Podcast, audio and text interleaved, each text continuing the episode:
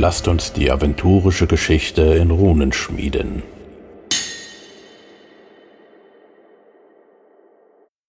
Hallo und willkommen zur neuesten Ausgabe der aventurischen Geschichtsstunde. Heute bin ich wieder mit dem David. Hallo David. Hallo von mir. Und mit dem Raphael. Hallo Raphael. Hallo auch von mir. Und wir sind hier und möchten das fünfte Zeitalter besprechen.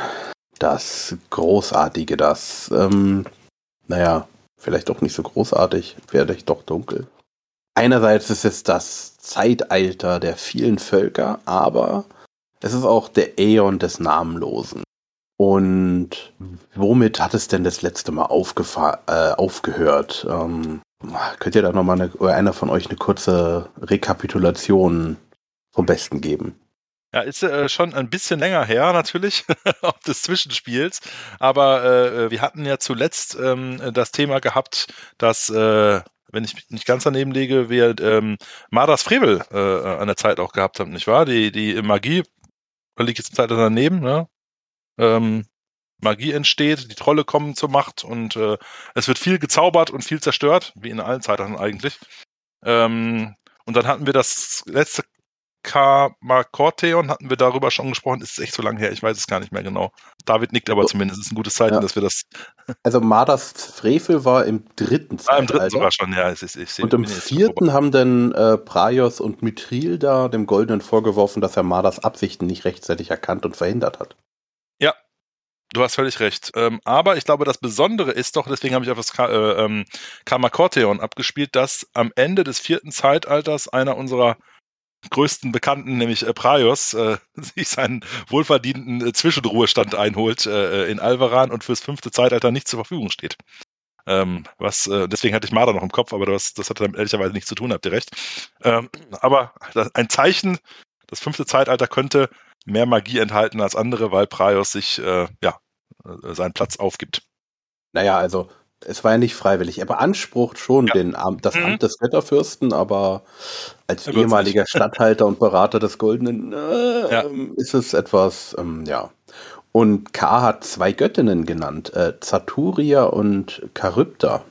Und die möchten das, äh, ja, die, die dritte Sphäre wieder aufbauen. Ja, insbesondere die ganzen Zerstörungen wieder durch Vielfalt, durch, äh, ja, äh, wie heißt es so schön, äh, überbordende Vielfalt erfüllen, um den Schrecken vergessen zu machen. Mhm. Das hat eine spannende Kombination, weil das ja ähm, Gottheiten sind, die wir so im modernen Aventurien eigentlich gar nicht oder nicht unter diesem Namen kennen. Und Zatuaria ist dann diejenige, die eher so auf, äh, in Land und Luft für die Bevölkerung also für, dafür sorgt, den, den Kontinent wieder zu bevölkern mit Leben und mit Völkern und Charybda diejenige, die dann in den Wassern und im Meer und in den Flüssen neues Leben schafft. Es ist auch tatsächlich eher die Ausnahme, dass dieses Amt des obersten Richters oder der obersten Richterin mit zwei Göttinnen oder Göttern besetzt ist und ähm, sorgt erstmal dafür, dass tatsächlich wieder, ja, also wieder aufgebaut wird, aber auch Völker entstehen, die es vorher so noch gar nicht gab. Darunter auch einige, die eben bis in die moderne Zeit überdauert haben. Die ersten wandelnden Bäume, also Waldschrate, Baumschrate, aber auch äh, Minotauren, die stierköpfigen, die pferdeförmigen äh, Zentauren, Satyren, Was? viele Völker, die es äh, nicht mehr in so häufiger Zahl gibt, die aber immer noch vertreten sind in der Aventur. Was für mich auch echt ein, immer äh, äh, sehr spannend finde, denn die Zentauren sind ja tatsächlich, ich sag mal, von den klassischen äh, Fantasiewesen, äh, ich sag mal, die prominentesten, die im Aventurien nicht äh, über den Weg laufen, ja, äh, mit Sicherheit. Und es gibt sehr, sehr wenige Hinweise, dass es mal Zentauren gegeben hat. Eine von denen ist genau hier im fünften Zeitalter, dass sie da entstanden wurden. Es gibt zu späterer Zeitpunkt noch ein, zwei Quellen, aber äh, sehr interessant. Zentauren würde man naiv auf den Zyklopeninsel neben den Minotauren irgendwo erwarten, aber es gibt sie im heutigen Aventurien einfach nicht mehr und die Spuren sind doch extrem rar gesät, ja.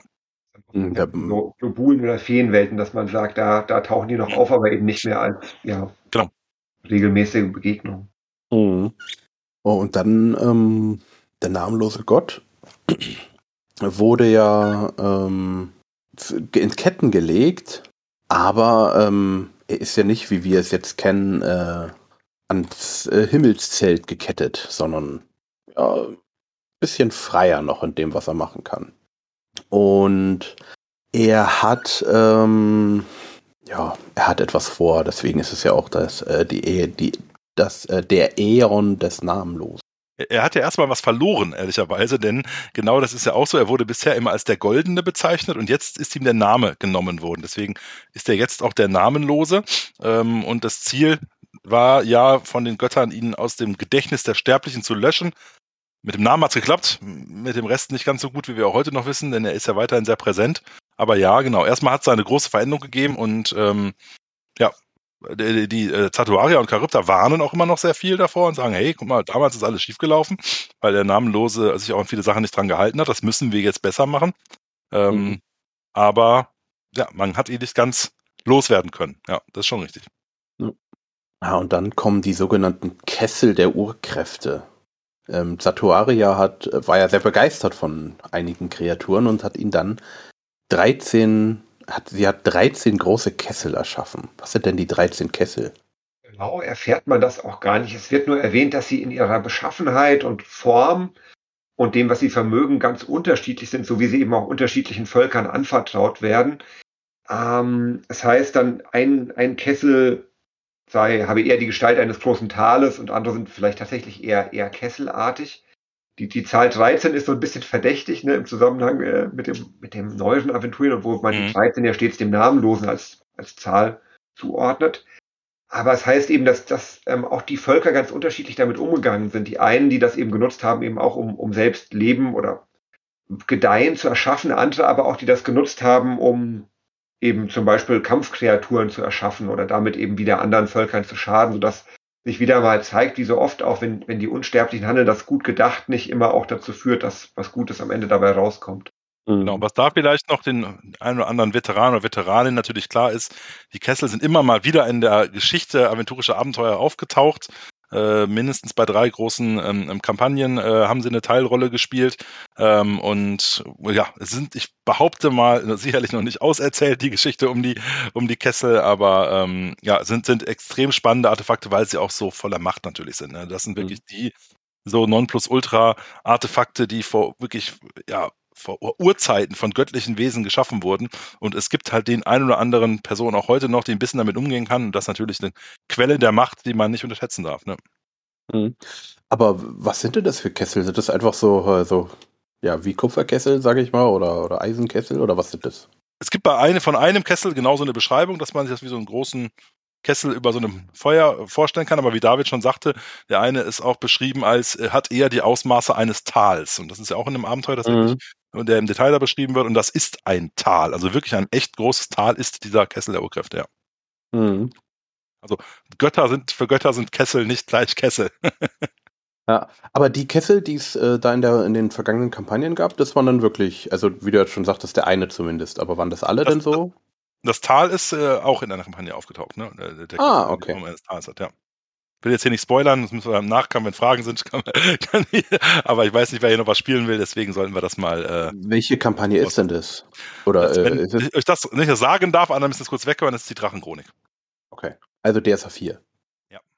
Also wir hatten am Anfang mal gesagt, äh, bis DSA 4, ein, also ah, okay. einschließlich DSA 4 spoilern wir einfach ja, dann. grandios durch. Dann können wir ja auch. da eh hinkommen. Anderen Kessel in, äh, in der Borberat-Kampagne und in Filiasson, äh, wo die anderen beiden auftauchen, äh, mhm. ja auch unkritisch dann, ja. Ja. Okay, na dann äh, bin ich ja mal gespannt, wenn wir äh, dazu kommen, wo die kommen. Gut, wir haben die Kessel und äh, Kessel können ja ganz groß werden und große Personen sind auch Trolle. Und es gibt noch gerade einmal drei Dutzend Trolle. Aber ähm, Zehn davon sind bis heute namentlich bekannt. Welche sind denn das und was haben die denn gemacht? Die Namen würde ich jetzt nicht vorlesen, weil das alles tollische Zungenbrecher sind, aber äh, es sind halt die Ur Väter, wobei es gibt, glaube ich, auch zwei Mütter oder ein oder zwei, meine ich. Ne? Also die, die Urtrolle, ich mache es äh, einfach, ähm, des, äh, äh, ja, der, der, der Trollstämme, die man hinterher äh, äh, entwickelt hat. Ne? Also wirklich, das sind so die Stammesväter und ich meine, wie gesagt, da ist auch mindestens eine Frau bei gewesen. Ähm, ähm, und, und aus diesen stehen das, das weiß man das eben heute noch. Ja? Also es gibt ja auch viele trollische Rituale, dass man immer den Namen des Vaters oder der Mutter und dann äh, anschließend wieder annimmt. Also das, da sind die doch überliefert und das sind einfach die, die ja, Stamm oder Sippen, ich weiß gar nicht, wie es bei den Trollen heißt, ähm, gehen eben auf diese Trolle zurück. Mhm. Mhm. Nee, Wo tatsächlich die, doch, äh, es scheinen doch nur Männer zu sein, aber ich bin mir nicht sicher, es gibt doch auch diese ein oder zwei Trollstämme von heute, die eigentlich sehr frauendominant sind. Aber okay, das, damals waren es nur Männer, die Urväter. Naja, also ich weiß nicht, ähm, Malmar, Tratsch, Tampa, Ampf, Tapatsch, Taschkop. Das sagt mir Ja. jetzt weder, dass es männlich oder weiblich sind, ne? Ja, es, es ist nur in der Historie von den Urvätern die Rede, deswegen ist das ein Indiz. Ah, okay. Oh, e- einer heißt Tolpatatsch. Gefällt mir schon mal. Ja, die haben ähm, wieder ein paar Siedlungen gegründet. Mhm. Und ähm, ich finde es interessant, hier heißt es, aufgrund ihrer Erfahrung mit den Namenlosen respektieren die Trolle zwar die Götter, halten sie aber zumeist von ihnen fern. Nur sehr wenige bemühen sich um eine Ordination und so werden in ihren Siedlungen zwar mitunter kleine Schreine zu Ehren von Göttern errichtet, aber es entsteht kein einziger einflussreicher Kult. Ich bin mal gespannt, ähm, wie das so zukünftig wird. Weil ich habe mal gehört, dass eigentlich ja Trolle immer noch Diener des Namenlosen sind. Und muss ja da noch mal was passieren. Oder passiert da gar nichts mehr? Wisst ihr das schon? Könnt ihr da schon mal einen kleinen Ausblick jemand geben? Also erstmal sollten wir nicht äh, pauschalieren. Es gibt weiterhin unter den Trollen auch noch namenlose Anhänger, genau, aber dass die alle dazugehören, kann man nicht sagen. Ich bin da ehrlicherweise jetzt mit über das fünfte Zeitalter gerade nicht hinaus. Ähm, weiß nicht, David, ob du schon was in Ausblick geben möchtest oder kannst. Ansonsten kommt es ja später. Habe ich auch tatsächlich so was in den jetzt folgenden Zeitaltern, die Trolle keine so große Rolle spielen. Das kommt dann auch erst wieder, also je näher wir an die Gegenwart, an die venturische Gegenwart rücken. Na, da bin ich ja mal gespannt. So, dann kommt äh, Ingerim. Er zieht wieder in das, äh, in diesem Zeitalter in die Götterfaste ein, ein und was macht äh, er? Er richtet nach langen Jahren in seiner Werkstatt äh, ähm, seinen Blick wieder auf Agentu Ar boah, Aventurien. Und ähm, dann steht hier eine kurze Info, also unser Riese, Riesen, das unsterbliche Wesen Calvin ähm, Mhm. berichtet hier, dass eben, dass er, er sie gehört hat, dass äh, der Gott Akan Zin die Gunst der Stunde der nutzte und nach Tarun vordrang. Dort soll er die Ingerim geschaffene Sonne Glost zerstört haben und die Herrschaft über die Hohlwelt an sich gerissen haben. Und von dort aus einen anhaltenden Zwist mit den Bewohnern der Götterfeste Alvaran zu beginnen. Mit Gewissheit kann äh, Calvin das nicht sagen, aber ich bin mal gespannt, ob ähm, jetzt hier Tarun noch mal weiter erwähnt wird in den nächsten Zeitaltern. Ich muss mich da an Ralven halten. Ich habe es auch mit Taro nicht so, sondern mein Augenmerk liegt auch auf Aventurien. Deswegen äh, habe ich das mit Interesse gelesen, was da stand. Was mir aber immer die, ich, ich frage, es gibt ja noch, ähm, es gibt ja noch Myranor. Das, diese, die haben da dann doch die gleichen Götter, die heißen nur anders, oder? Weiß der jemand was? Ja, also die, die, in Mirror wird ja meistens die, die Oktade verehrt, also die, die Achtheit der Götter. Und in Tarun gibt es meines Erachtens auch acht Götter nur. Das sind aber, die sind nicht immer deckungsgleich, also mit den, mit Mhm. welchen von den zwölf Göttern. Es ist ja im, im zwölfgöttlichen Mythos ist es ja so, dass einige Götter quasi die Güldenländer, die güldenländischen Siedler mitgebracht haben und andere haben die Tulamiden, die schon länger dort siedelnden Tulamiden beigesteuert. Ähm, kann das aber auch nicht im Detail jetzt klären, aber ich meine, dass es ähm, ja also so gewisse Überschneidungen gibt jeweils bei den bei den Gottheiten der verschiedenen Welten oder Globulen, die aber nicht nicht völlig deckungsgleich sind. Ja, ich bin gespannt, ob hier ähm, das in der äh, Historiker auch noch erwähnt wird. Aber gut, kommen wir zum Namenlosen. Er kann nicht auf, äh, der, auf derer wandeln, aber er hat noch genügend Kraft, um Auserwählte zu erschaffen. Und er schmiedet neue Pläne. Weil das Schicksal, nur wie es ihm jetzt getroffen hat, damit muss man ja sich nicht abfinden. Göttliche Kraft ist ihm weitgehend verwehrt, aber ähm, naja, er ist uralt und unsterblich. Lange geduldig. Sucht er Verbündete und Anhänger. Wen hat er denn da so gefunden? Wen sucht er denn da? Zunächst tatsächlich so, dass, dass viele der alvaranischen Götter oder Götter mit einem Sitz in Alvaran ihn schon so ein bisschen abgeschrieben haben und nicht mehr ganz ernst nehmen und deswegen auch gar nicht mitbekommen, was da so ein Stück weit im Verborgenen geschieht.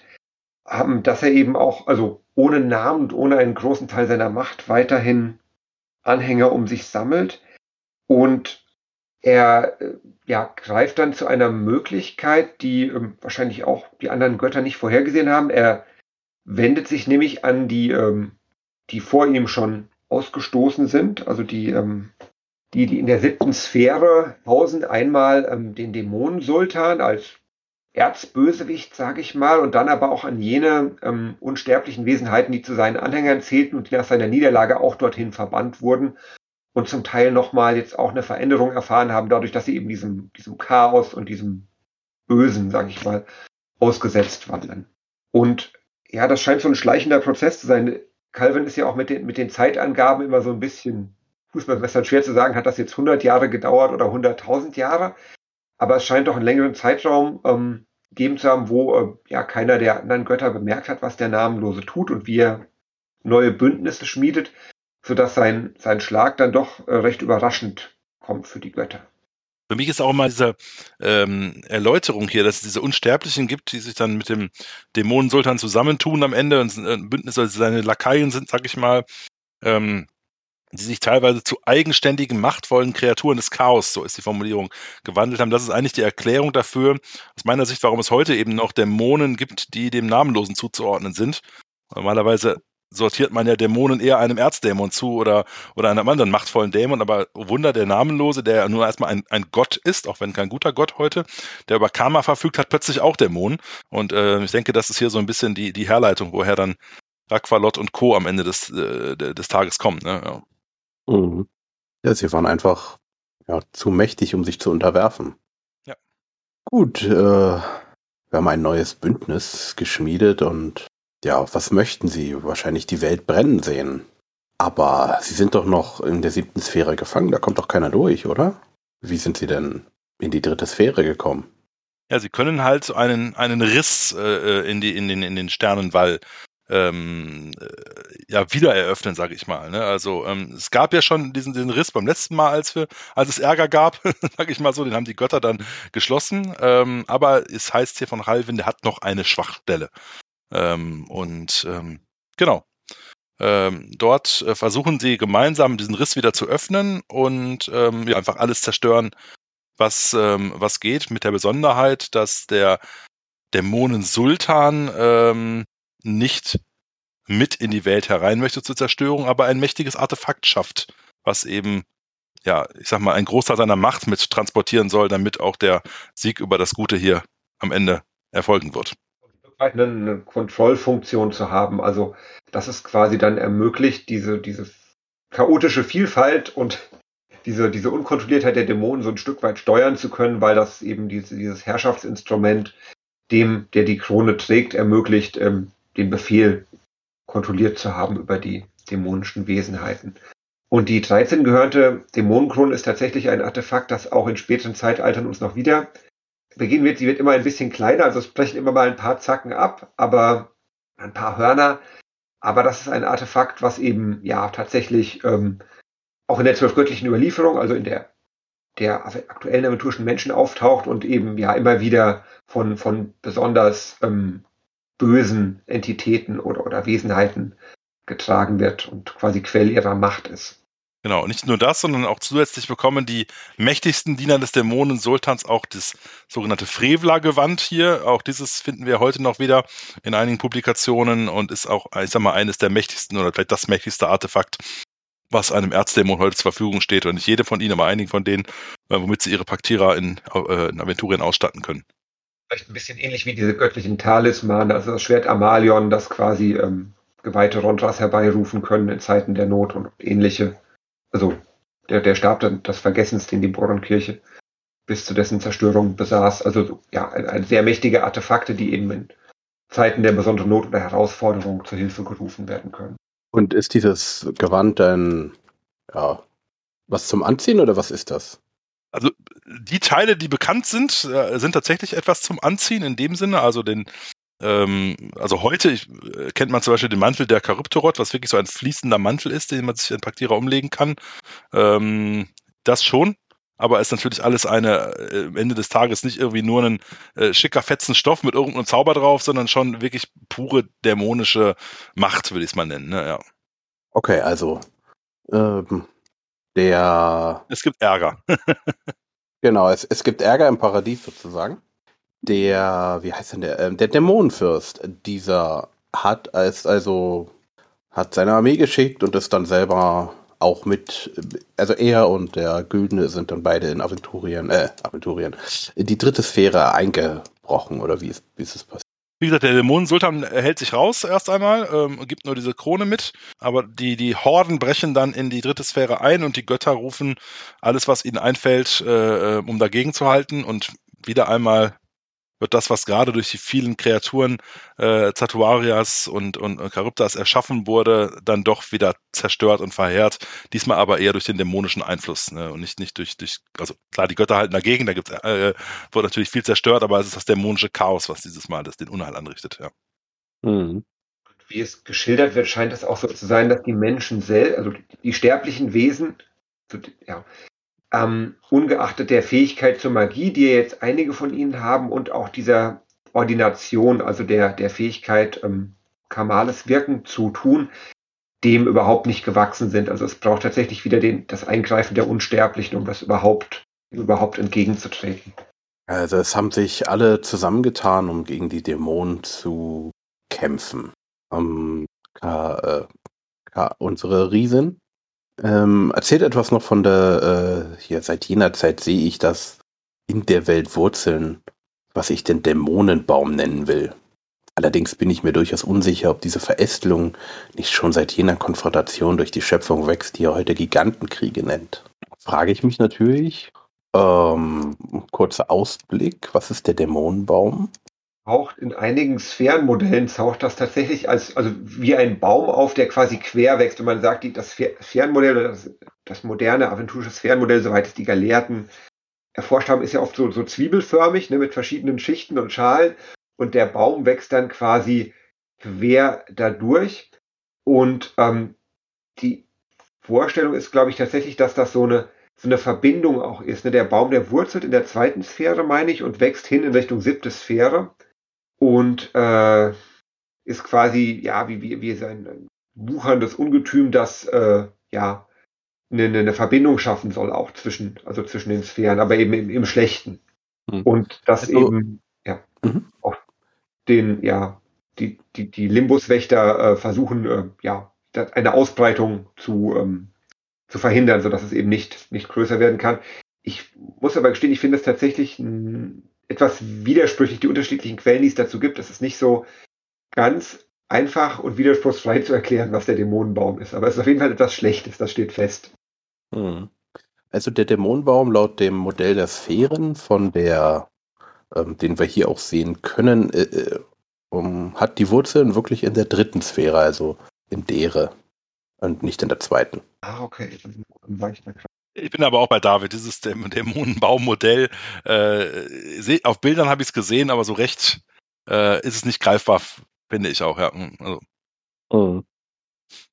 Aber es soll uns auch nicht zu sehr stören und wir sollten uns nicht zu sehr am Dämonenbaum hier aufhängen. Äh, genau. Ja. Aber es kommt etwas anderes Dämonisches. Und zwar die fürchterlichste Waffe des Dämonensultans. Der Omegatherion. Oder wie man den auch immer ausspricht. Was ist denn das für ein Vieh? Ja, das ist die vielleibige Bestie, die auch äh, viele, oder gerade Veteranen des Schwarzen Auges äh, noch gut kennen.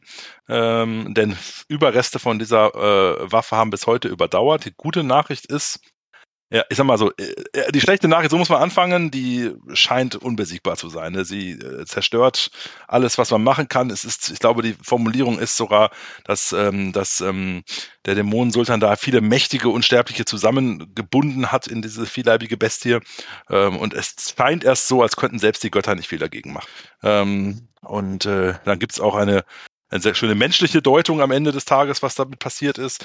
Ähm, aber es gelingt, dass sich die Götter zusammentun können, um das Omegatherion zu bekämpfen.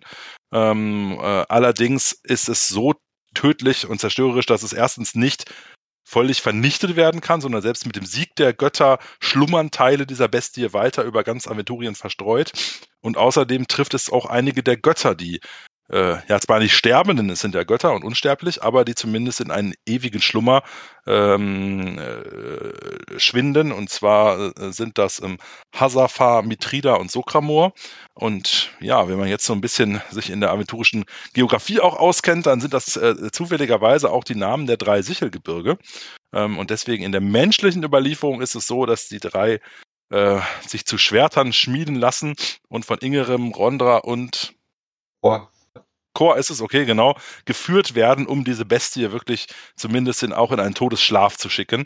Ähm, und dann aber eben, weil sie selber dadurch das Gift der Bestie so, so äh, vernichtet werden, als, als Gebirge auf Aventurien fortan liegen bleiben. Also diese Verbildlichung der Menschengeschichte trifft auch auf das, was Halven erzählt. Wir haben hier drei Götter, die danach ja quasi von der Bildfläche verschwinden, die noch irgendwie da sind, weil sie Götter sind, sterben sie nicht, aber die eben nicht mehr aktiv in den nächsten Zeitaltern eingreifen können. Mhm. Also ein teurer Preis, dieses Omegatherion zu besiegen. Ja. Man muss auch sagen, das Omegatherion wurde am Anfang gar nicht besiegt, sondern es hat die, die sie selber besiegt hat, in sich aufgenommen und wurde immer größer und immer größer und immer größer. Mhm. Und dann war es irgendwann so groß, dass es sich geteilt hat. Und das war ja dann ähm, der Teil, wo sie denn das sozusagen mhm. die kleinen Teile dann platt machen konnten. Und naja, platt machen nicht, sondern ja, einschrecken könnte. Und ähm, ein mächtiger Teilleib des äh, Omegatoriums wird ja Bahamut genannt. Er hat die Gestalt eines riesigen Meeresungeheuers, wobei seine Form so wandelbar ist wie das Wasser. Und ähm, da hatten sie extreme Probleme zu besiegen, aber ähm, erst äh, Charybda hat es, es gelungen, das Wesen in einen Hinterhalt zu locken und in einen Kerker zwischen den Sphären einzusperren. Und ich würde sagen, die Meere wären nicht das, wenn wir Charybda nicht hätten. Ja, ist eine eigentlich sehr, sehr spannende Geschichte, gerade aus heutiger Sicht. Ähm, gut, wir haben jetzt vor nicht allzu langer Zeit, die jetzt viel darf man ja spoilern, habe ich gerade gelernt, mit einem großen Abenteuer Bahamuts Ruf, da ist ja der Name schon Programm, viel mehr über Bahamut kennengelernt. Aber ähm, ne, Bahamut, das Meeresungeheuer und Charybda, wenn man sie mit der heutigen Charybdorot äh, ähm, eben ja in Verbindung setzt, ähm, das sind ja alles die Bösen. Mal aus heutiger Sicht in Anführungszeichen. Dass also ursprünglich Charybda auf der guten Seite war und diesen Bahamut, der ja später irgendwie auch als ein Volks, Mann von ihr vielleicht von einigen gesetzt wird, erst in diese Falle gelockt hat, ist tatsächlich eine sehr interessante äh, Sicht, die die Halvin da vertritt an der Stelle. Ähm, und klar, Karuta war damals eine, also mit, mit Satuaria zusammen die oberste Richterin, die, die gute, die will natürlich so einen Bahamut erst einmal loswerden, denn der ist eine, eine schwere Bedrohung für die Schöpfung. Ja. Mhm. Jetzt ist es ja so, Bahamut wurde besiegt, eingesperrt, die anderen Teilleiber auch. Und Jetzt kommen wir zu etwas, was ja für Gesprächsstoff auch unter Spielern läuft, lief, weil das eher, ja, weil es nicht so bekannt ist in der inneraventurischen Welt, aber Nandos. Nandos ist neugierig.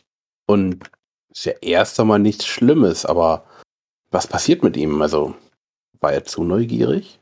Ja, es scheint ein bisschen so gewesen zu sein. Der hat dann so eine, ich will mal sagen, Sinnkrise, weil, weil er, weil er sich, äh, es scheint so ein bisschen, als, als wäre er so, so gefangen oder gespalten zwischen den verschiedenen Parteien, weil seine große Neugier auch auf diese Wesen des Chaos, diese dämonischen Wesen, die in die Welt hineinströmen, ihn ähm, beschäftigt und gleichzeitig auch ähm, sein Wissen, die Notwendigkeit, dass er eigentlich die, die, die Welt, die Schöpfung nur bewahren kann, indem er äh, ja das, das da Eindringende zerstört. Und er scheint das zu lösen dadurch, diesen, diesen inneren Konflikt, dass er sich selbst ähm, aufteilt oder aufspaltet in zwei Wesenheiten im Grunde. Eine, die ähm, ein Stück weit sympathisiert mit den, mit den eindringenden Dämonen und eine eben, die sie, eine Seite, die sie bekämpft. Ja, und wie du schon sagtest, ähm, das hat tatsächlich zu einem gewissen Aufschrei gesorgt, äh, diese Setzung in dem, in dem Werk. Ähm, äh, also vielleicht zu zagefällig, hier was Neues zu probieren. Äh, wobei mir, mir sehr wichtig ist, nochmal zu sagen, das ist, und das hat ja auch die DSA-Redaktion mehrfach betont, das ist Halvins Sicht auf die Dinge. Ja? Also es ist nicht so, dass hier diese äh, unabdingbare Weisheit, die man äh, vielleicht Ulrich Kieso seinerzeit selber äh, sich überlegt hat, wie auch immer, warum es unumstößlich sein soll, äh, dass das Hesinde äh, die Mutter von Nandus ist und so muss es doch sein. Hier interpretiert Halvin ihre Sicht der Dinge. Ja, das hat dadurch natürlich ein sehr hohes Gewicht ähm, und es wird mit Sicherheit was dran sein, weil warum sollte Halvin so viel Unsinn erzählen? aber ähm, nehmen wir es doch mal als Ingame-Quelle auf von einer sehr mächtigen Person, die sagt, so muss es gewesen sein und dann mag jede Spielrunde für sich überlegen, wie sie damit umgeht. Mhm. Äh, tatsächlich und, ja so, dass es hm? ähm, gewöhnlich bei den Gottheiten, die ähm, gefallen sind oder eingeschlafen oder sich verwandelt haben, dass dann auch deren Fähigkeit ähm, zur, zur, Ordination oder zur Vergabe von Kamala Kraft geschwunden ist, während das ja weiterhin in Aventurien auch in, dem, in der modernen Zeit Nandos Geweihte gibt. Das ist so ein bisschen auch ein unaufgelöster Widerspruch, wenn denn die Gottheit sich eigentlich in zwei andere Wesen verwandelt hat. Warum gibt es das noch? Das lässt, finde ich, auch sehr viele Deutungsmöglichkeiten offen. Mhm. Ich glaube ja, für äh, Nandus gibt es doch noch mal ein extra war den nicht ganz am Anfang mal besprochen? Oder hatten wir bis jetzt nur so intern mal drüber gesprochen? Ich habe auf jeden Fall irgendwo gelesen, es gibt äh, eine regelinneaventurische Erklärung, warum es noch äh, kamale Energie von ihm gibt. Eine Theorie ist, glaube ich, dass es noch so Restbestände gibt, die noch irgendwo rumwabern und dann bei Bedarf abgezogen werden können. Aber dann stellt sich natürlich die Frage, ne, warum ist das ausgerechnet bei Nandos so, aber nicht bei, nicht bei anderen Gottheiten, die äh, die ge gegangen sind. Zumal das fünfte Zeitalter jetzt ja auch aus Perspektive des zwölften Zeitalters schon wirklich lange zurückliegt. Mhm. Nandus hatte ja also in den frühen Zeitaltern oft eine sehr privilegierte Stellung. Er war ja seit dem, seit dem zweiten Zeitalter einer der Berater des obersten Richters, also quasi der, die, die rechte Hand des, des Chefs sozusagen. Aufgabe, die auch Plaus zeitweise innehatte. Von daher war er schon eine durchaus einflussreiche Wesenheit unter den alvaranischen Gottheiten. Aber wenn man diese Deutung, die die Riesen hier ähm, aufzeigt, dass er eben seit dem fünften Zeitalter nicht mehr ist, ist ja schon die Frage, wie lang ähm, hat, haben diese Restbestände an Kamala Kraft denn noch weiter gewabert, über wie viele Zeitalter hinweg und warum ist das bei anderen göttlichen Wesenheiten nicht der Fall gewesen? Mhm. Gut, Nandos hat sich ja geteilt. Einmal in Hesinde und in wen noch?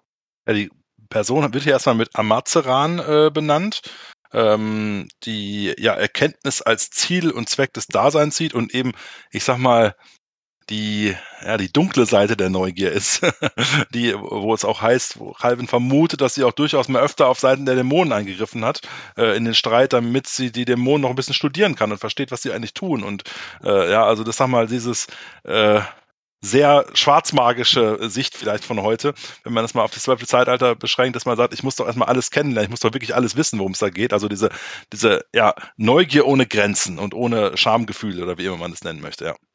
Mhm. Und auch das äh, Wissen teilen. Wenn jemand fragt, gibt man ihm das Wissen. Das hat, ist, hm? Ja, also da wird ja selbst bei Hesinde durchaus gibt es da ja Unterschiede. Ne? Das ist ja auch nicht so, äh, Ritter Hesinde, also bei Hesinde ist ja auch unklar, ob sie wirklich alles Wissen gerne teilen möchte oder nicht. Grundsätzlich ja, aber was ist denn mit geheimem und dunklem Wissen? Will man das auch teilen? Also das, ja, ein bisschen schwierig immer. Mhm.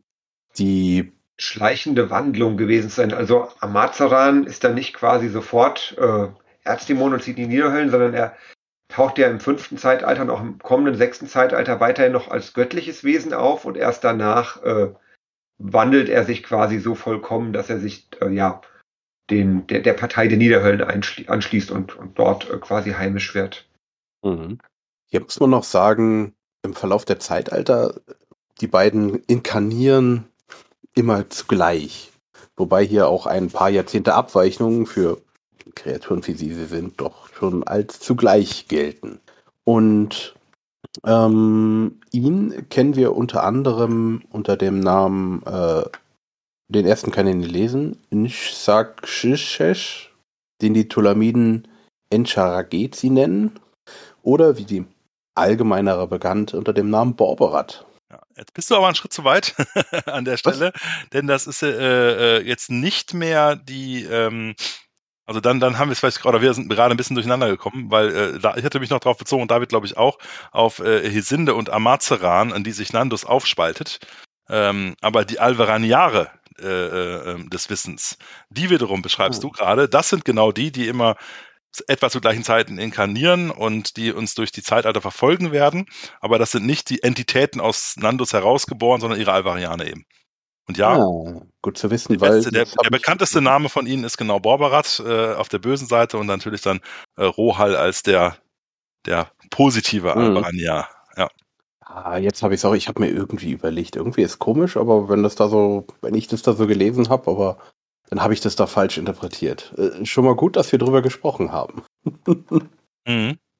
Jetzt müsst ihr dann noch kurz erklären, äh, was sind nochmal genau die Alvaraner?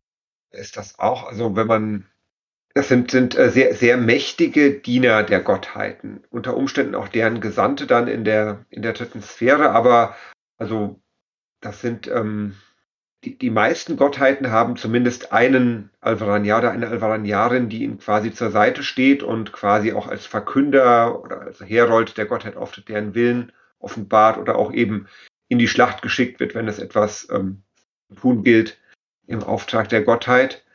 Der ähm, Begriff ist auch so ein bisschen dadurch schwer einzugrenzen, weil eben in der, in der zwölfgöttlichen Überlieferung das so ein bisschen auseinandergeht und da manchmal auch ähm, die, die Grenze zwischen dem, was quasi ein, ein Halbgott ist, was ein Alvaraniar ist und was ein Heiliger ist, nicht so ganz trennscharf ist. Aber ähm, ja, vielleicht lässt sich am ehesten sagen, dass das eben ein, ein, ja, ein sehr mächtiger Streiter oder Vertreter der Gottheit ist. Mhm. Also man kann sagen, sozusagen, das mächtigste Geschöpf eines Gottes ist dann der Alvaranier. Ja.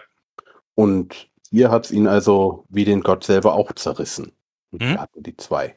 Okay. Und die zwei haben dann immer wieder mal als äh, Bauberat und Ruhal. Treten in Aktion gewissermaßen ähm, Mhm. äh, auf, auf, auf Aventurien selber und man kann, gerade bei Borbart kann man natürlich selber Zeitzeuge werden, man kann auch in vielen Spuren von denen wiederfinden ansonsten. Ne? Ja. Okay. Der Dämonensultan, die Heere des Dämonensultans sind zerstört. Interessanterweise, der Dämonensultan selber ist nicht in die dritte Sphäre gekommen, sondern er blieb in der. Äh, Der wusste, was ihm blüht. wahrscheinlich. So, nun haben wir eine, einen Riss zwischen den Sphären.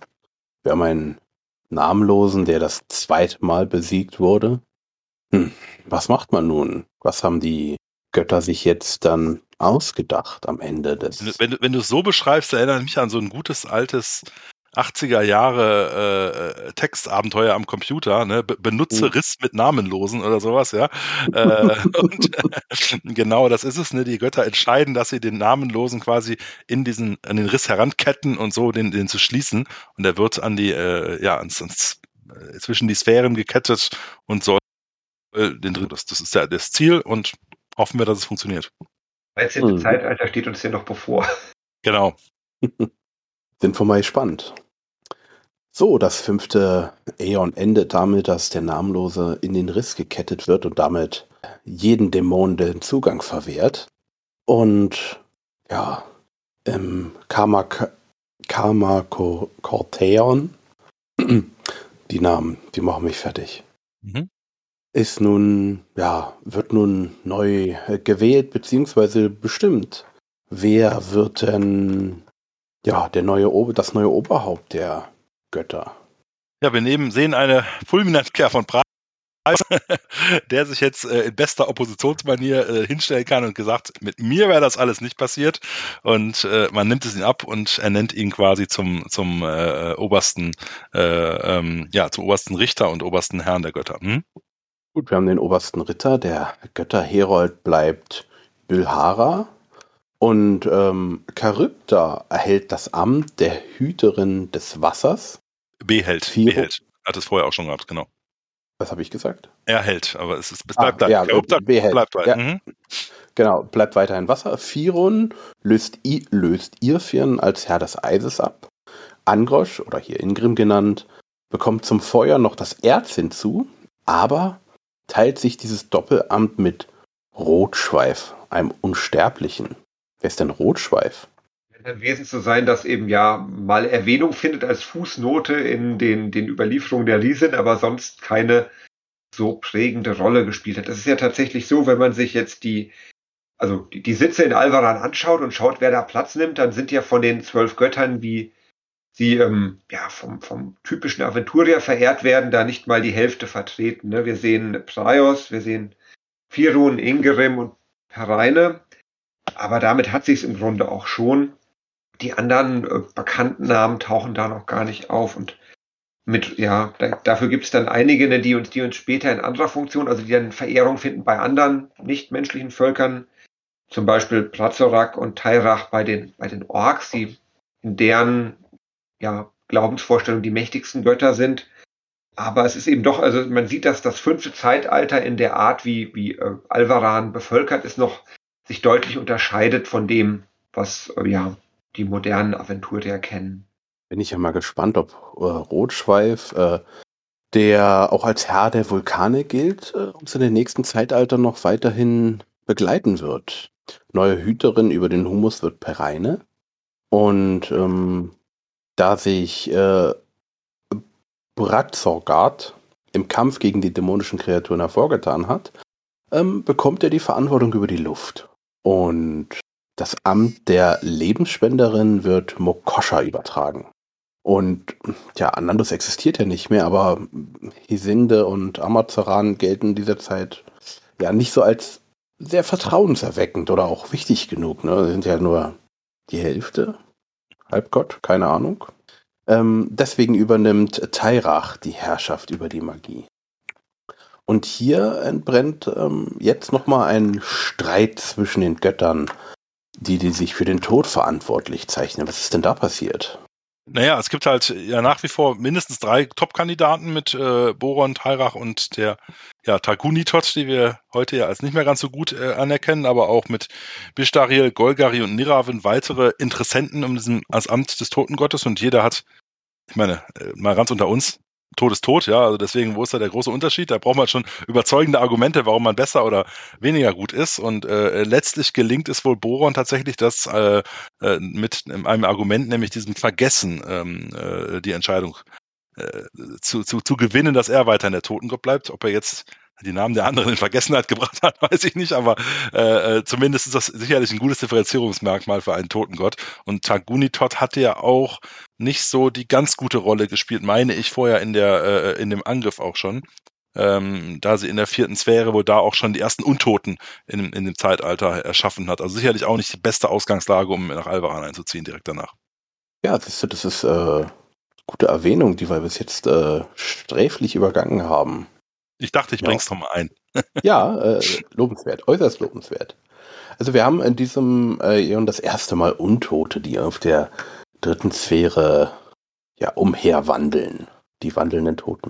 Jetzt schauen wir mal, wie es mit denen auch weitergeht. So, und damit ähm, sind wir in dem kurzen äh, fünften Zeitalter schon durch. Wir sind über die Mythen der ähm, ja, der zwölf Götter haben wir ja schon gesprochen, hat Raphael ja schon erzählt. Ähm, mit äh, der, äh, mit den drei Sicheln, die gelbe, die rote und die schwarze. Und so ähm, ist meine Frage an euch. Möchtet ihr noch was über das fünfte Zeitalter erzählen? Sollten wir da noch irgend, auf irgendetwas noch ein bisschen eingehen zum Schluss? Aus meiner Sicht nicht. Das ist äh, tatsächlich ein eher kurzes Zeitalter und die Auswirkungen ja, werden wir aber noch miterleben und ja, gerade diese Geschichte mit den Sicheln ist eine, eine super spannende und da ähm, glaube, die ist auch noch nicht auserzählt, ehrlicherweise. Aber das ist sowas, was, was äh, so, so präsent in, in, in, der, in der Urgeschichte Aventuriens ist. Da bin ich mal gespannt, ob das nochmal aufgegriffen wird in nächster Zeit. Ja. Mhm. David, hast du noch etwas? Ich will viel noch hinzufügen. Also ich finde, man merkt schon einfach im Vergleich zum ersten, zweiten, dritten Zeitalter, wir, wir gehen einfach voran und wir finden jetzt auch mehr vertraute Elemente oder eben Elemente, die auch, also der, der Namenlose zum Beispiel als prominenter Gegenspieler, der Dämonensultan, die Dämonenkrone, Entstehung von Borbarat und Rohal, wo man einfach sieht, das sind Elemente, die bis in die Ge aventurische Gegenwart hinein noch eine stärkere Rolle spielen, vielleicht äh, in der Vorstellung der Menschen, Elfen, Zwerge, geschubsten Aventuren ein bisschen anders ähm, aussehen, als sie es von Calvin beschrieben werden, aber die auf jeden Fall ähm, noch Auswirkungen haben, die nicht nur irgendwann mal geschehen sind und dann irgendwie eine historische Fußnote sind. Mhm. Und ich glaube, das wird auch weiter so sein, je näher wir eben der mit den Zeitaltern der Gegenwart kommen, dass eben da immer mehr Spuren auftauchen und Verbindungen. Mhm. Ja, es ist jetzt auch so, dass die nächsten Zeitalter etwas kürzer werden und dann wieder länger. Da äh, schauen wir mal, wie wir das dann machen. Als nächstes kommt ja das sechste Zeitalter und als Teaser dafür schon mal, es heißt das Volk des Praios. Sehr pathetisch. Absolut. Gut. Dann ähm, Eigentlich äh, wollte ich ja immer äh, das Thema vorm Thema machen. Das habe ich aber mal wieder äh, irgendwie vergessen dann doch. Und deswegen kommen wir jetzt zum Thema nach dem Thema. Ähm, wobei ihr, wo was ihr so aktuell macht. Äh, Raphael, du bist gerade an etwas bei, was auch schon im äh, Redax Insight angeteased wurde. Was machst du denn gerade? Ja, genau. Ich bin äh, Teil von dem großen Autorenteam, die an dieser Anthologie äh, mitarbeitet, die unter dem Arbeitstitel Diplomatie und Frieden läuft, ähm, wo es, äh, Nico hatte das ja im Redux Insight bekannt gegeben, ähm, ja auch ein Stück weit darum geht, dass wir unseren Teil beitragen ähm, rund um das ernste Thema des Ukraine-Kriegs und äh, wie wir damit umgehen können. Es wird eine glaube, sehr gut. Ich kenne die drei äh, Exposés logischerweise schon für die äh, Abenteuer und bei einem bin ich auch mit dabei, ähm, wo es eben um ja, Konflikte geht, die man idealerweise mal gewaltfrei lösen kann, wobei keine Sorge, man darf auch zwischendurch äh, kämpfen, wer das lieber haben wird, aber es soll immer einen, einen sehr guten Weg des der gewaltfreien Lösung geben und ähm, sind drei total unterschiedliche ähm, Settings und das kann, glaube ich, was. Das wird, glaube ich, richtig gut. Also da freue ich mich drauf. Bin ich gerade bei, kann noch nicht allzu viel verraten, was wir genau tun, aber ähm, ich sag mal so, zumindest für meinen Teil schon mal, wir beziehen uns direkt auf eine der neueren Regional, also der DSA 5 Regionalspielhilfen, äh, wollen da ein kleines Setting weiterarbeiten, was da gelegt ist, dass man auch sehr gut auf der Regionalspielhilfe aufbauen kann. Ja, spannend. Und David, bei dir ist jetzt der äh, zweite Teil der Rabenkrieg-Kampagne auf äh, für Foundry erschienen, habe ich gelesen. Äh, ja, gelesen, gesehen. Ja, ich habe es also ich, ich hab's äh, gesehen, dass es erschienen ist. Reingeschaut habe ich noch nicht, aber freut mich auf jeden Fall, weil das ne, also ja doch doch so ist, dass viele viele Spieler momentan einfach äh, gezwungenermaßen oder auch freiwillig online spielen und ich glaube, da ist das tatsächlich eine ganz hilfreiche Möglichkeit. Und es sind tatsächlich auch noch mal einige Abbildungen und und Karten hinzugekommen, die es in der gedruckten Version so noch nicht gab, äh, wo ich mhm. auch schon gespannt bin, sie mal zu sehen. Das stimmt. Wobei ich da, ähm, ja, also nicht mehr viel zu beigesteuert habe. Da haben also die Arbeit gemacht für die Foundry-Version. Ich habe sonst im Moment auch gerade gar nicht so viel auf dem Schreibtisch. Ich bin ähm, an einer kleinen Artikelserie für den aventurischen Boten. Der erste Teil ist schon erschienen. Da geht es um die Zarkirche und um deren ähm, ja, zentralen, fast wichtigsten Tempel in Punin und ähm, ja, wie die Kirche der, der sich stets erneuernden, ewig jungen Göttin damit umgeht, dass da schon relativ lange ein Kultzentrum da ist, das sich schon länger nicht mehr verändert hat. Das wird, ja, wird über die nächsten Boten noch weitergehen und ja, wird zu Veränderungen führen, ganz im Sinne Zars. Ja, da bin ich ja gespannt. Meine Gruppe hat gerade das äh, Donnerwach Teil 1 abgeschlossen. Ähm, Sehr gut.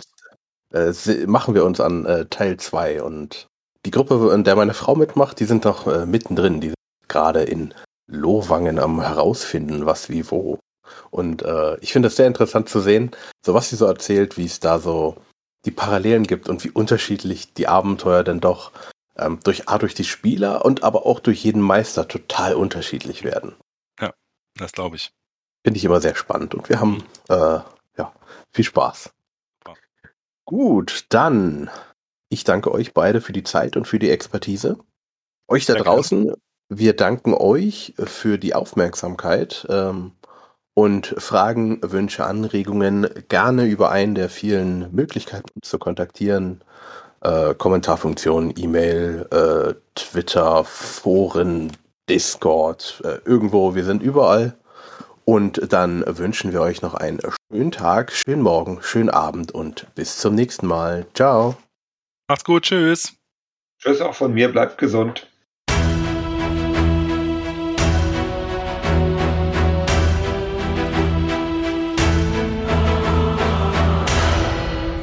Nun sind die Runen geschmiedet.